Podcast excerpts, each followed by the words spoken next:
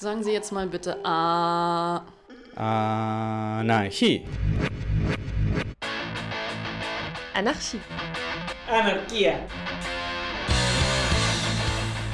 Ob geschichtlich oder brandaktuell, Mit Berichten und Interviews, mit Beiträgen und Collagen. beleuchtet das anarchistische Radio Berlin das Phänomen des Anarchismus. Viva la anarquía.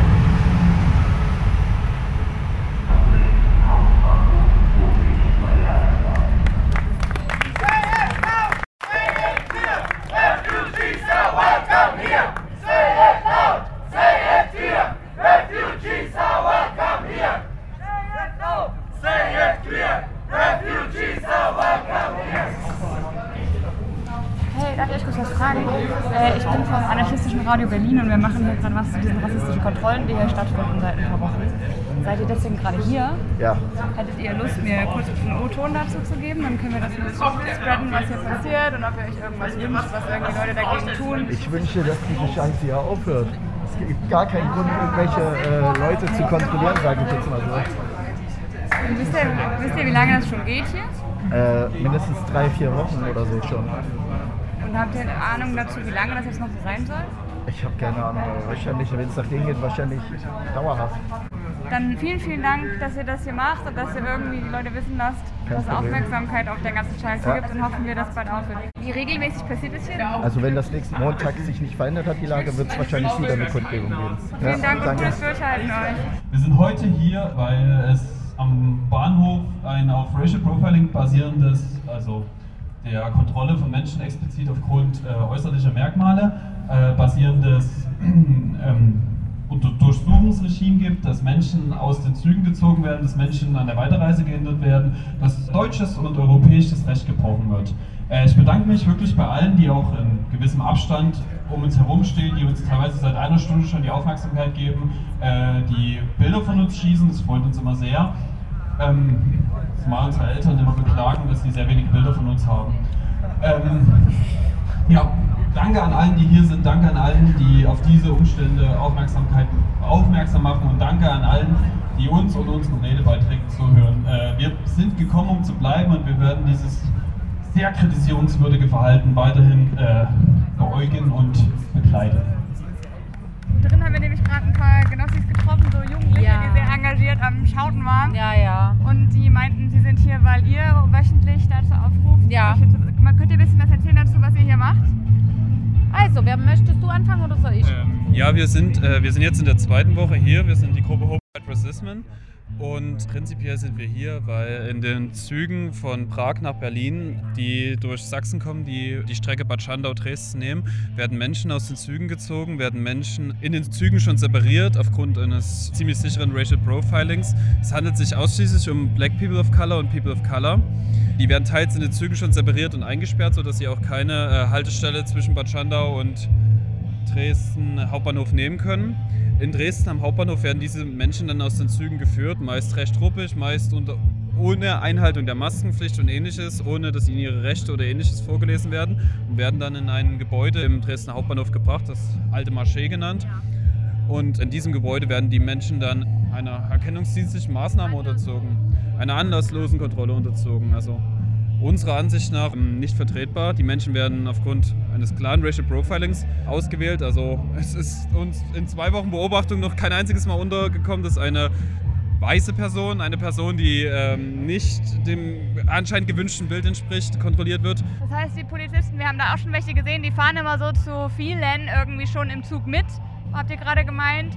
Quasi ab Bad Schandau steigen die zu in diese Züge von Prag und führen dann Leute sozusagen hier schon überwacht hier raus. Was versucht ihr dem entgegenzustellen? Wir versuchen eine Öffentlichkeit zu schaffen, weil es aus unserer Sicht sehr äh, an den Menschen vorbeigeht, die ja tagtäglich reisen, die hier einkaufen gehen, die hier ihr Leben leben. Und ich habe gerade mit einer Passantin gesprochen, die komplett entsetzt ist, der überhaupt nicht bewusst war, was hier seit Wochen passiert. Und die schönste Reaktion, die ich dafür gekriegt habe, und dafür lohnt es sich, auf der Straße zu stehen, war, was? Davon habe ich überhaupt nichts gewusst. Das ist unfassbar und macht mich so traurig. Und ihr seid hier gerade mit eurem Bus und eurer Soundanlage und euren Transparenten. Macht ihr das wöchentlich oder also wie oft seid ihr hier? es ist ein Kapazitätending. So oft wie wir es schaffen, so engmaschig wie wir es schaffen, versuchen wir das. Und leider ist in diesem Zusammenhang eigentlich einmal pro Woche zu wenig. Wir werden sehen, wie es sich weiterentwickelt. Habt ihr Hoffnung darauf, wie man irgendwie diese widerliche rassistische Praxis hier in den nächsten Wochen wieder zum Erliegen bringen kann? Ich denke ehrlich gesagt nicht, dass unser Protest diese Praxis zum Erliegen bringt.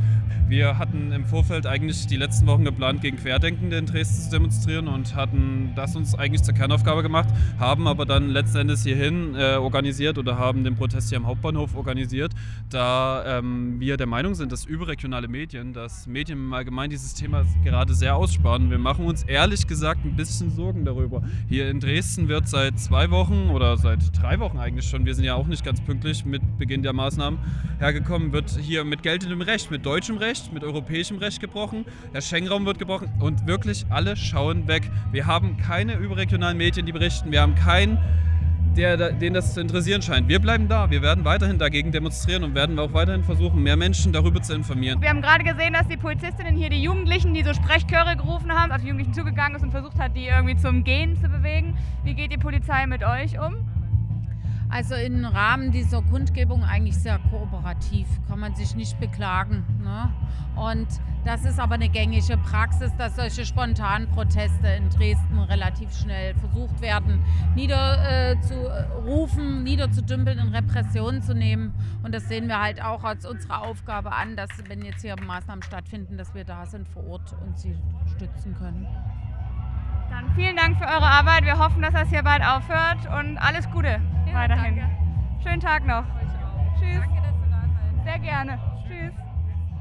Also die erste Demo war letzten Montag hier davor. Und die war, glaube ich, ganz erfolgreich. Und da hatten sie es dann aber auf Gleis 12 gelegt. Und dann hatten wir vorne an dem anderen noch eine Demo äh, im Gleis. Haben ein bisschen ausgetestet, ein paar Ballons gestartet, ob das klappt oder nicht klappt. Das hat auch gut funktioniert. Die Auflage war Feuerlöscher mitzubringen. ich weiß nicht, ob Sie sich das so gut überlegt haben. das war eine Auflage der Bullen? Ja. Nein. Nein, der Versammlungsbehörde und der Polizei. Oh, wow. Das sind die meisten Züge, die ähm, von Bad Schandau eben aus Tschechien kommen und dann in den Norden weiterfahren. Da ist es halt sehr auffällig gewesen am Anfang. Ähm, dann, was auffällig war, also normalerweise ist das ähm, hinten der Teil komplett leer und da steht oben dieser Zaun mit dem Plastik auf dem Balkon und das ist abgeschirmt. Und da standen ganz am Anfang, ich glaube am 25. Folie dort? Genau, am 25. 26. standen da auf einmal ganz viele Beamte und guckten halt oben runter und man konnte sehen, dass dort Füße drunter waren. Die Situation so hatten sie aufgebaut, als die ersten Geflüchteten aus der Ukraine gekommen sind. Da habe ich mich halt zurückerinnert. Genau. Und dachte, hm, was passiert denn da? Und dann bin ich einfach neugierig darüber gelaufen, wie wahrscheinlich alle anderen auch. Genau, und dann ähm, war das halt so, dass man hier oben, hinten, da wo jetzt der Tisch aufgebaut ist, konnte man halt hinten reingucken. Und dort sah man einfach, dass so ähm, Rechner aufgebaut waren, so Fingerabdruckscanner und solche Geschichten. So ein erkennungsdienstliches Behandlungsbüro. Genau. Und ähm, das sah einfach merkwürdig aus. Und für mal eine Kontrolle sah das halt auch komisch aus. Und dann hast du halt gesehen, wie sie Leute da hochgeschleppt haben. Und dann ähm, fand ich das halt echt merkwürdig. Dann bin ich halt dort hochgegangen. Da haben sie jetzt eine Absperrung gemacht. Also die Leute müssen dort quasi warten. Können auch einmal noch in den Burger King rein, dann könnt ihr rüber auf die andere Seite gucken. Und sowas baust du halt nicht auf, wenn du das irgendwie einen Tag mal schnell ich machen vorhab, das längerfristig zu benutzen. Genau. Und am nächsten Tag ging das weiter. Und dann fand ich ein paar Dinge recht entwürdigend. Zum einen ähm, haben sie hier auf der Treppe Leute festgehalten, die mussten sich umziehen, so weiße Anzüge anziehen. Vielleicht waren die Corona-positiv, ich habe keine Ahnung, aber das fand ich so, so markierend. Ich war völlig entsetzt. Dann habe ich mir in einer Pause das Gleis dreimal angeguckt und habe halt festgestellt, dass sie gezielt Leute rauspicken, die eben nicht kartoffelmäßig aussehen. Und auch nur die Leute am Bahnsteig kontrollieren und im Bahnsteig. Und dann haben sich halt ähm, mehrere Menschen zusammengetan und haben angefangen, denen ein bisschen auf die Finger zu gucken. Ah, jetzt ist gesperrt. Also die Polizei hat jetzt wahrscheinlich auch gesperrt, dass man da hoch darf. Normalerweise kannst du hier hoch und kannst dann halt rüber auf den anderen Balkon gucken. Das haben sie jetzt zugemacht. Leider Und- können wir da nicht hoch.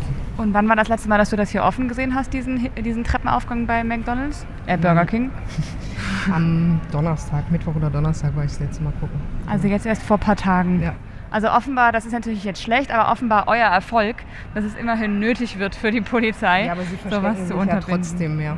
Hier immer noch die Musik von der Kundgebung heute. Die Genau. Leute haben uns schon erzählt, sie machen das ungefähr einmal die Woche gerade. Genau, und es gibt dann auch, ähm, wenn wir Glück haben und wir uns wieder ein bisschen besser organisieren können, aber Dresden ist natürlich auch ein bisschen schwierig, sich zu organisieren, weil ja jetzt auch gerade parallel eine Nazi-Veranstaltung läuft.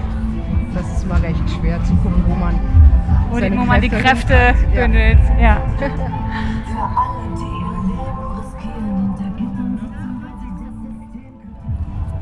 ja wirklich ein krasser Abendhimmel. Schaut mal.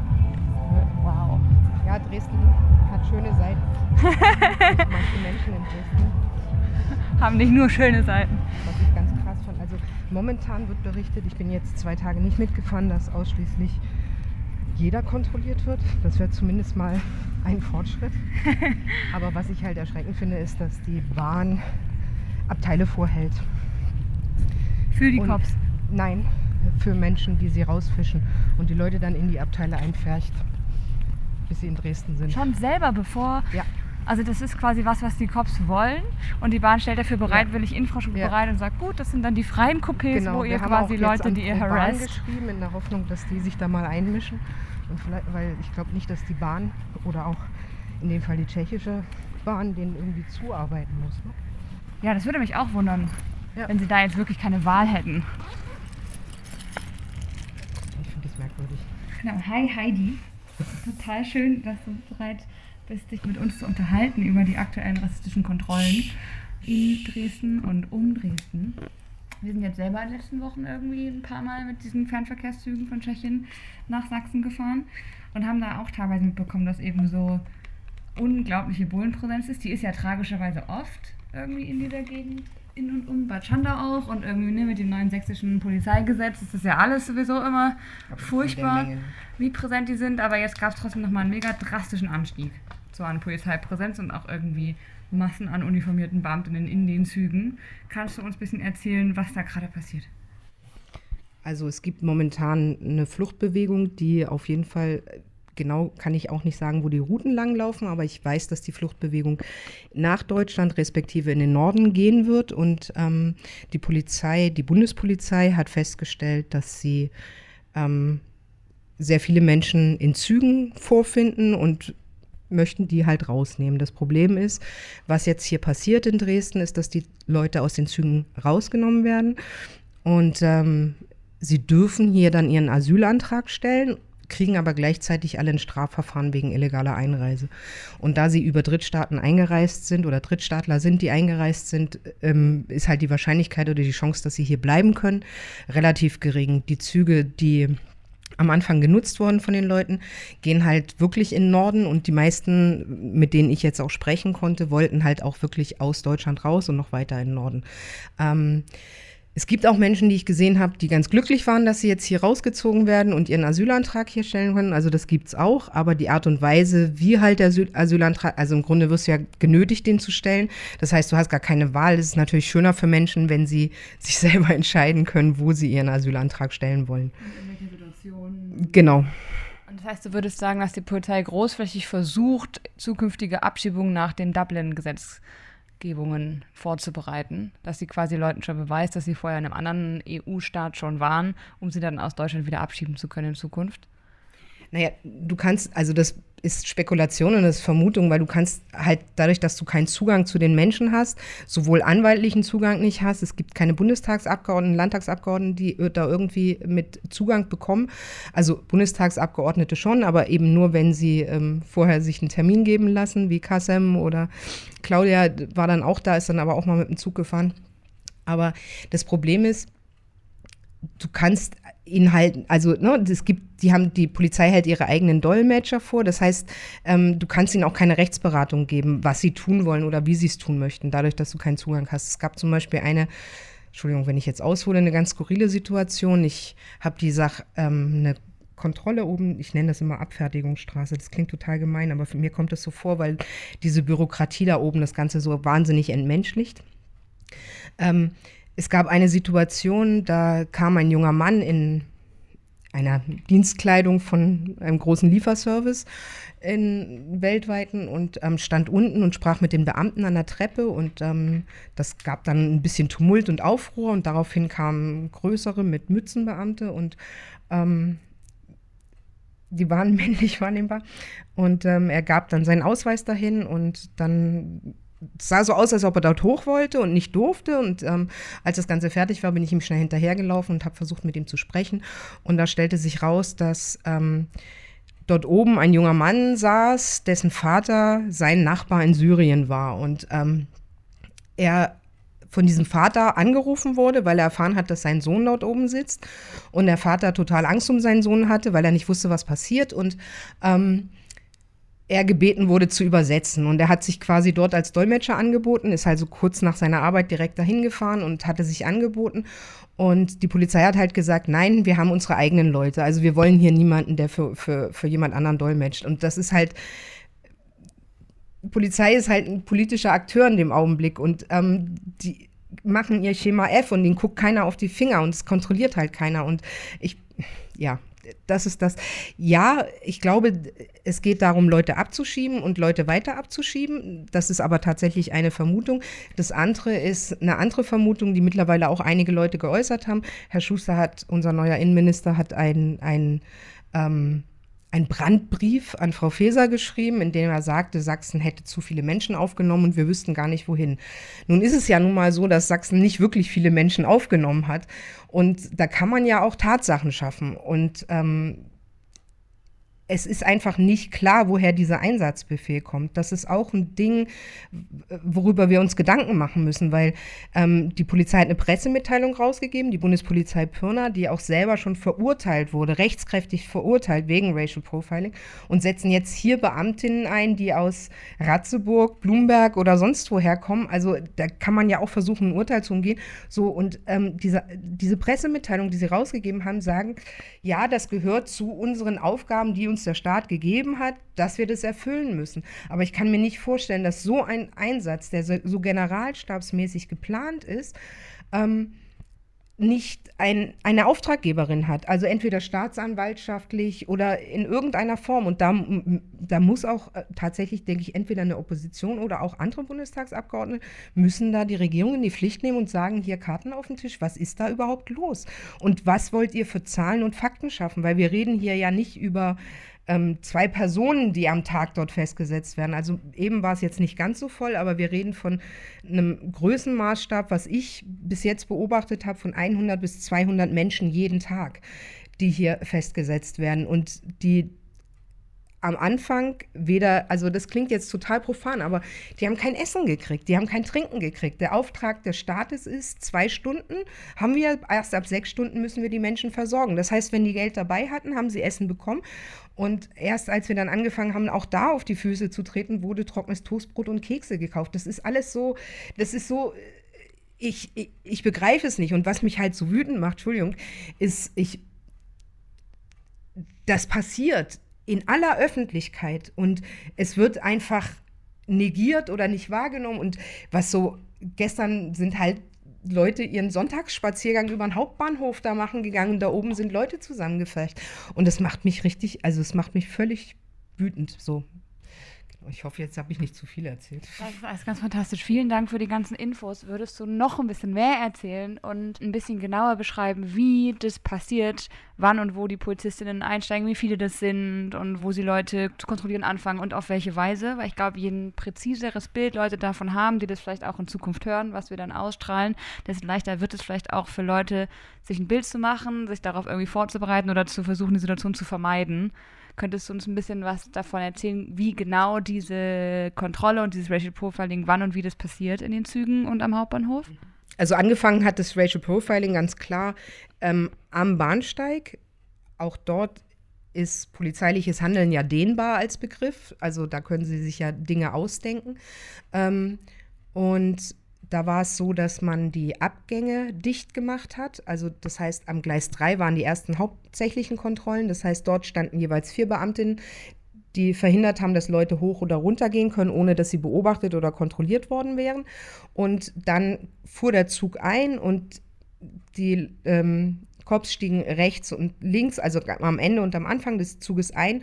Einer blieb draußen stehen oder eine und dann wurde von innen durchgelaufen und ähm, am Fenster wurde gezeigt. Teilweise haben ähm, eine bahnbegleitende äh, Personal hat denen äh, gezeigt, welche Menschen sie da rauspicken sollen. Also die haben dann so Vorarbeit geleistet und ähm, dann war halt offensichtlich, also nicht nur, dass sie tatsächlich, die haben ja wenig Zeit, also der, der Zug steht hier zehn Minuten, muss man sich das vorstellen, und eine Zugverzögerung sollte es möglichst nicht geben. Also auch das ist bürokratisiert und professionalisiert, was mich wütend macht. Und ähm, dadurch haben sie sich natürlich ganz gezielt Menschen rausgegriffen, die nicht Kartoffel-Bio-Deutsch aussehen. Und ähm, die wurden dann rausgezogen und so krass, wie ich es formuliere, ist es halt wirklich alles, was dann am Bahngleis nicht mal äh, biodeutsch genug war, wurde auch noch mit abgefasst. Das war dann so ihr Beifang. Das heißt, jeder Mensch, der runter wollte, wurde kontrolliert, musste seinen Ausweis zeigen und dann gab es halt auch skurrile Szenen wie ein Streit zum Beispiel um ähm, eine Familie mit griechischen Papieren, wo sie dann eine Fälschung der Pässe unterstellt haben oder sowas. Also ganz, ganz verrückte, skurrile Sachen. Und ähm, was dann sehr offensichtlich war, ist, dass sie auch mit Zivilbeamten gearbeitet haben. Die waren fast alle männlich. Und die haben sich halt auch selten doof angestellt. Also leichte Rucksäcke sahen so aus, als ob sie irgendwie Tagestouris wären, dann aber ihre komischen Sicherheitsschuhe und ähm, die haben dann mit zwei Handys gearbeitet und da war es dann so, als so der, der erste mediale und politische Aufschrei da war, ähm, konnte man die wirklich sehr vermehrt in Aktion sehen und die haben dann ganz komische Dinge gemacht, also es gab dann tatsächlich, wir, okay, ich muss ausholen, Entschuldigung. Also wir haben es dann, ähm, wir haben verschiedene Ebenen ausprobiert, wie wir ähm, Menschen sensibilisieren können dafür, was da passiert. Und ähm, wir haben zum einen sind Leute von uns in die Züge gegangen, sind den Beamten mit Warnwesten hinterhergelaufen.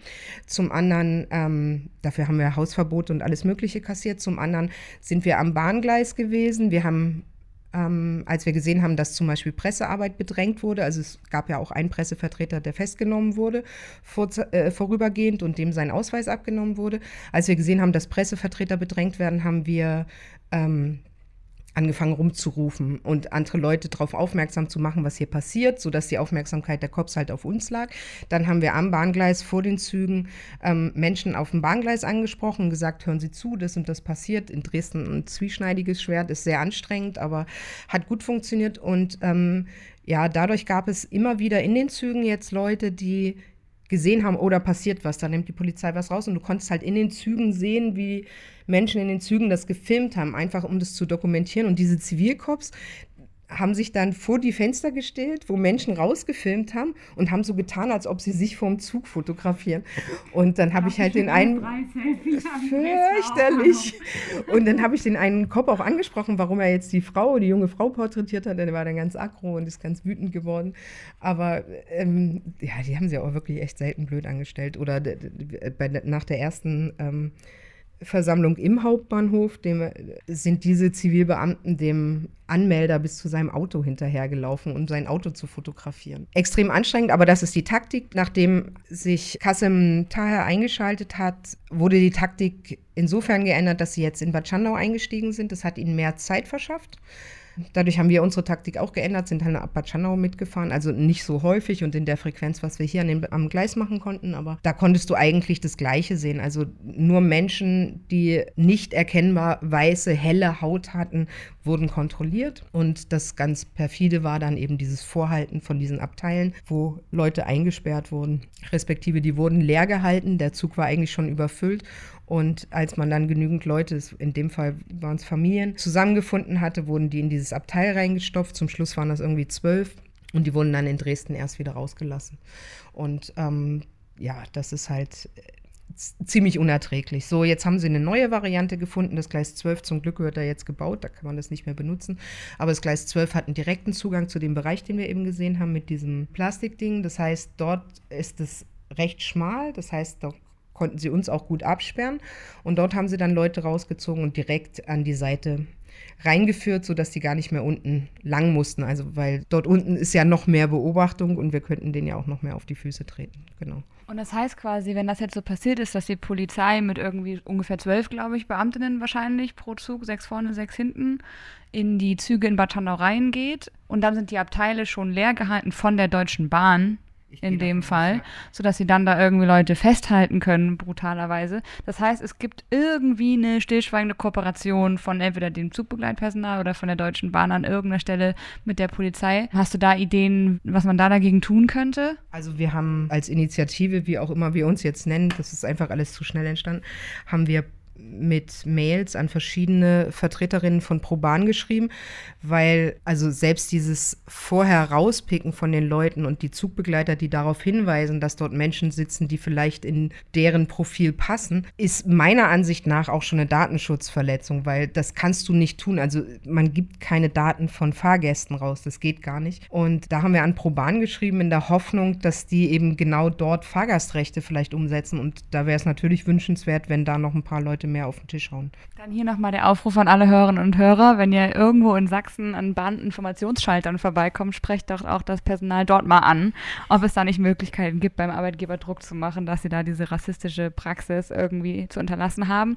Und natürlich auch an alle Leute, die mit der Ceske Drahi unterwegs sind, vielleicht auch zwischen Prag und Decin mal nachfragen, was da Sache ist. Ähm, die Initiative, die du gerade beschreibst, oder wenn du sagst, wir versuchen dort der Polizei auf die Finger zu schauen, ihr habt euch spontan zusammengefunden, als das vor ein paar Wochen so Mitte, Ende August losging?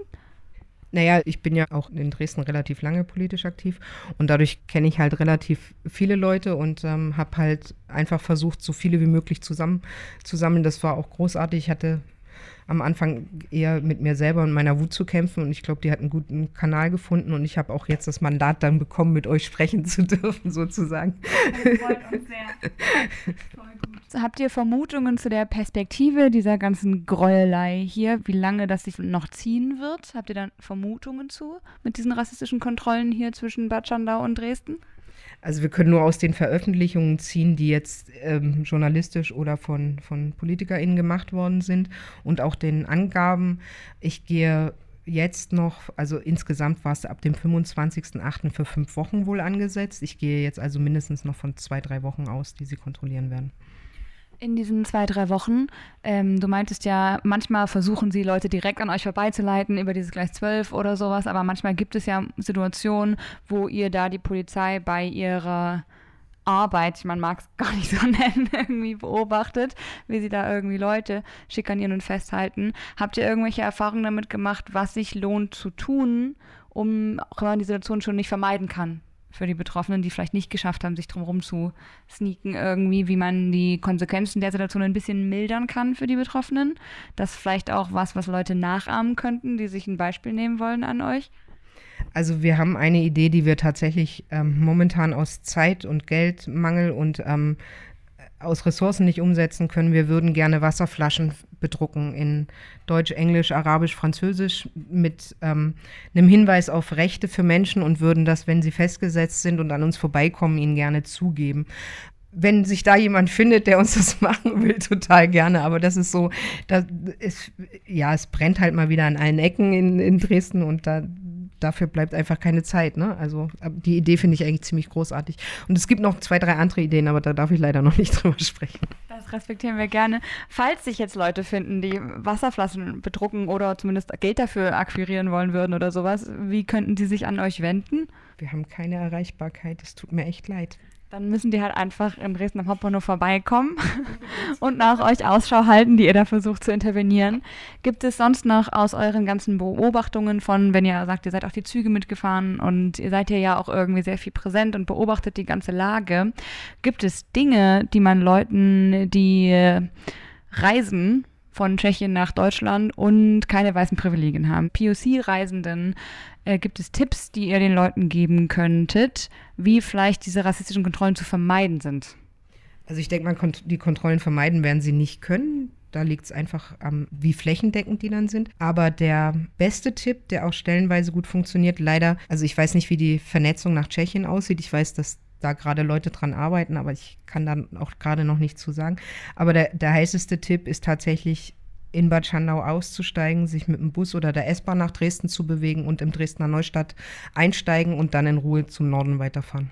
Und sonst vielleicht auch so über Liberetze und Cottbus oder so vielleicht auch Routen wählen, die gar nicht über Dresden gehen, wenn man irgendwie vom einen Land ins andere fährt. Und äh, vorhin hattest du was erwähnt, dass zu bestimmten Tageszeiten die Präsenz von Polizei nicht so hoch ist in den Fernzügen. Kannst du das nochmal sagen?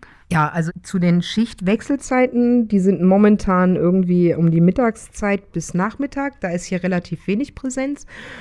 Und das denke ich aber, also ich denke, dass die Einheit, die jetzt da ist, auch nur noch bis Freitag da sein wird. Danach wird sich das nochmal ändern. Da muss man einfach gucken, wie dann die, die Wechselzeiten sind, ja. Und ansonsten gibt es immer den einen oder anderen netten Twitter-Account, der was raushaut. Wenn das übersetzt wird, das wäre natürlich auch super, dass die Leute Infos kriegen. Und seid ihr schon mal an Leute rangekommen, die sozusagen, nachdem sie da über Stunden lang ohne Wasser, ohne Essen festgehalten wurden, wieder entlassen wurden? Seid ihr schon mal an Leute rangekommen, die quasi durch diese Schikane gegangen sind? Es gibt Leute, die nach diesen Kontrollsachen, die sie dort vollführt haben, ähm, kriegen die eine sogenannte, ich weiß nicht, wie das heißt, bla bla bla mit A-Bescheinigung. Die kriegen dann quasi Papiere mit der Auflage, sich irgendwo zu melden. Mit denen kannst du dann ganz normal reden. Das Problem ist, dass die Erstaufnahme in Dresden so voll ist, dass die niemanden mehr aufnehmen können. Das heißt, nach der Maßnahme werden viele abtransportiert nach Leipzig. Das heißt, du kriegst dort auch keinen Zugang gerade. Ich weiß nicht, ähm, welche Erstaufnahme danach zuständig ist. Und es gibt viele unbegleitete Minderjährige, die werden direkt ans Jugendamt überstellt. Da gibt es eine spezielle Aufnahmestelle. Zu den Kiddies kriegst du auch keinen Zugang. Das ist halt wirklich schwer. Aber du kriegst, die sind halt untereinander alle gut vernetzt und wir hoffen halt, dass wir irgendwann mal einen guten Zugang zu der Community kriegen, einfach um da Infos weiterzustreuen. Alles klar. Und so Leute, die, die nicht asylsuchend sind oder die nicht irgendwie auf der Flucht sind, sondern die ihren Wohnsitz zum Beispiel in Deutschland oder in Nordeuropa haben oder in Tschechien und halt Leute auf Color sind, gibt es da Leute, die so versuchen, sich gegen diese Kontrollen noch im Nachhinein mal zu beschweren? Also Leute, die quasi dann danach nicht in diese Mühle des Asylverfahrens, der Erstaufnahmeeinrichtung und so weiter kommen, sondern dann einfach ihre Reise nach zum Beispiel Berlin-Gesundbrunnen und Hamburg-Altona und wo die Züge halt hinfahren, fortsetzen. Habt ihr da mit Leuten schon mal Kontakt gehabt? Ich habe nur von zwei Personen gehört, die mit einer Bekannten Kontakt hatten. Der eine hatte, glaube ich, einen britischen Pass und der andere hatte einen deutschen Ausweis und die haben sich übelst darüber aufgeregt und haben sich dann lustig gemacht. Ich weiß aber nicht, was im Nachgang passiert. Ich meine, das Problem ist halt einfach, dass du Racial Profiling halt nachweisen musst. Du musst es ihnen nachweisen. Und wer, wer macht sich dann im Nachgang die Mühe? Und ja, diese Stigmatisierung kotzt mich an und diese Bürokratisierung kotzt mich an, aber du kannst es halt prima im Zug nachweisen, wenn es passiert, aber du kannst es halt nicht am Bahnsteig, du kannst es nicht am Bahngleis, du kannst es nicht in den Querbahnsteigen oder in der Halle richtig nachweisen. Du könntest es halt nur nachweisen, wenn du wirklich immer beobachten würdest und immer dokumentieren würdest. Und das schaffen wir nicht, das können wir auch gerade nicht abdecken. Also ich ja wünschte mir den Kontakt, aber dazu gehört halt auch Mut. Ne? Also ich glaube, jeder von uns hatte schon mal Spaß mit der Polizei und ähm, dagegen vorzugehen ist nicht wirklich einfach. Vielen, vielen Dank, dass du auch in der alltäglichen Präsenz, die du hier bist, auch das nutzt, um Leute zu unterstützen und versuchst, die Polizei da ein bisschen irgendwie in ihre Schranken zu verweisen, dass sie nicht einfach schalten und walten können, wie sie wollen, so menschenfeindlich, wie sie sich das vorstellen. Vielen Dank nochmal von uns auf jeden Fall für eure ganze Arbeit. Danke, dass ihr das verbreitet. Das freut uns sehr. Wir haben versucht, auf mehreren Schienen anzugreifen. Also das war so unsere Strategie. Einmal die Variante Sand im Getriebe, sprich die ganzen Demos, die Kontrollen, das Monitoring, was wir selber durchführen. Deswegen, wir haben uns Cop Watch Watch genannt. Das fand ich auch sehr lustig. Egal. also das war so die, die eine Schiene. Die andere Schiene war natürlich ähm, parlamentarisch versucht, so große Wellen zu schlagen wie möglich. Da freue ich mich wahnsinnig, dass da auch sehr viele Parlamentarierinnen ähm, drauf eingestiegen sind. Ähm, und die nächste Schiene ähm, war dann auch äh, diese journalistische Aufarbeitung. Und da hätten wir uns tatsächlich gewünscht, dass größere Outlets, ähm, sowohl in Printversion oder sonstiges, sich darum kümmern. Und wir haben von einigen Journalistinnen das Feedback gehabt, denen kann ja nichts Besseres passieren. Und das hat mich echt wütend gemacht. Also da, da wünsche ich mir einfach, dass Leute vielleicht medial nochmal Druck machen, weil das ist nicht in Ordnung, was hier passiert. Und das ist nicht alltäglich. Und wenn wir genau den Teil als alltäglich hinnehmen, was kommt denn als nächstes? Also was ist die nächste Eskalationsstufe? Wo lassen wir uns noch weiter beschränken? Und das müssen Leute wahrnehmen lernen. Punkt.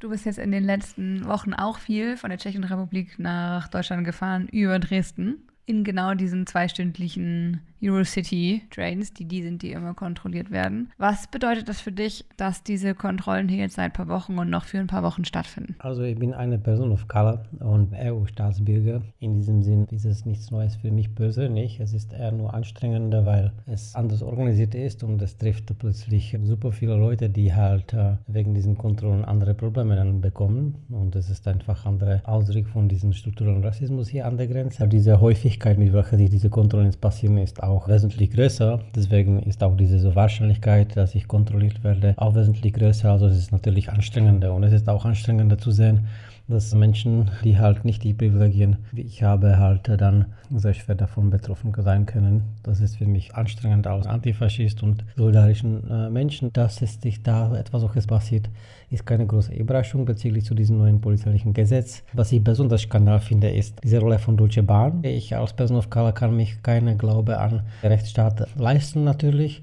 aber trotzdem in ihrer eigenen Logik ist es etwas komplett äh, daneben und äh, auch in Bezug zu dieser Geschichte, also Reichsbahn, Deutsche Reichsbahn war mitverantwortlich als Infrastruktur für Ermordung von Millionen Menschen in KZs. Und wenn jetzt plötzlich äh, da gibt es äh, irgendwelche leere Coupés, in welche Leute in, in ihrer Freiheit eingeschränkt wurden und zwar nur auf dem Grund von Racial Profiling, wo die halt in überfüllten Coupés dann plötzlich äh, irgendwohin in polizeiliche weitere Maßnahmen führen. Ich will das nicht vergleichen mit NS-Zeiten natürlich, aber es fühlt sich wirklich bitter und es ist einfach skandalös und äh, das ist auch mein Appell.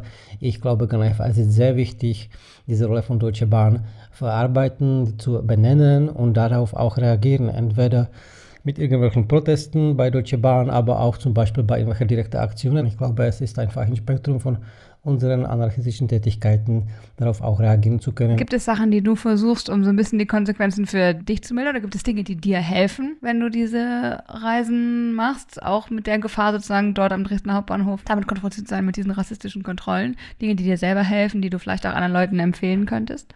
Also mir hat äh, sehr geholfen das Wissen, dass da von Ort Menschen gibt, die sich dagegen organisieren, die dagegen so aufmerksam versuchen zu machen. Das ist schon an sich sehr so stärkend, weil das, was bei diesen Momenten von Racial Profiling oder überhaupt irgendwelchen rassistischen Übergriffen sehr verletzend und sehr anstrengend ist, ist meistens diese so Unaufmerksamkeit von dem Weißprivilegierten oder irgendwelchen Publikum. Das heißt, diese Einsamkeit in solchen Situationen ist sehr anstrengend normalerweise. Und wenn ich jetzt äh, oder weiß, dass da Leute sind, die welche dort dagegen organisieren und versuchen, die Polizei kritisch zu begleiten oder die sogar bei der ihrer Arbeit zu stören, das finde ich richtig gut. Und ich würde gerne mich für diesen Einsatz bei den Menschen, die das machen, richtig äh, vom ganzen Herzen bedanken. Das bedeutet mir als Person of Color richtig viel. Sonst, was ich so selbst so machen kann, halt äh, andere Wege zu wählen, ist eine von Optionen. Also irgendwie andere Mittel zu wählen, halt mit dem Verkehr in der Verkehrsnetz durch diese Region.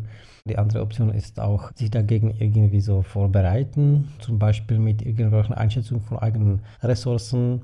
Ich habe zum Beispiel in der Vergangenheit auch versucht, die Polizei bei den rassistischen polizeilichen Kontrollen anzusprechen, die irgendwie voll labern oder ironisch irgendwie so kommentieren oder sogar beleidigen und so. Ich habe auch schon ein paar Anzeigen von der Polizei kassiert. Ich habe selbst die Polizei angezeigt. Es gibt richtig ganze Spektrum, was zu tun. Es gibt auch ganze Spektrum, was nicht zu tun.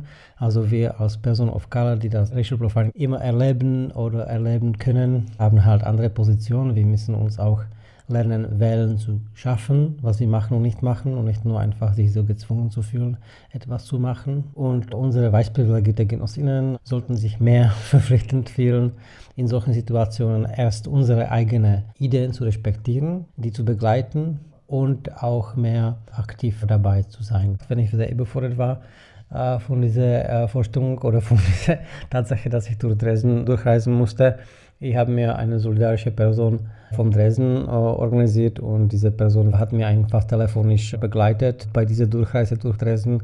Ich glaube, das war auch ganz gute Idee, das hat mir sehr geholfen, dass da solidarische Personen oder solidarische Menschen vom Ort waren, die mich zum Beispiel unterstützen konnten, wenn ich das äh, gebraucht hätte. Wie gesagt, ich würde mich gerne bei allen Menschen, die sich dafür interessieren und das halt auch äh, real begleiten, diese ganze fürchterliche polizeilichen Kontrollen jetzt zur Zeit, wirklich bedanken. Es bedeutet mir sehr viel, dass es Menschen machen.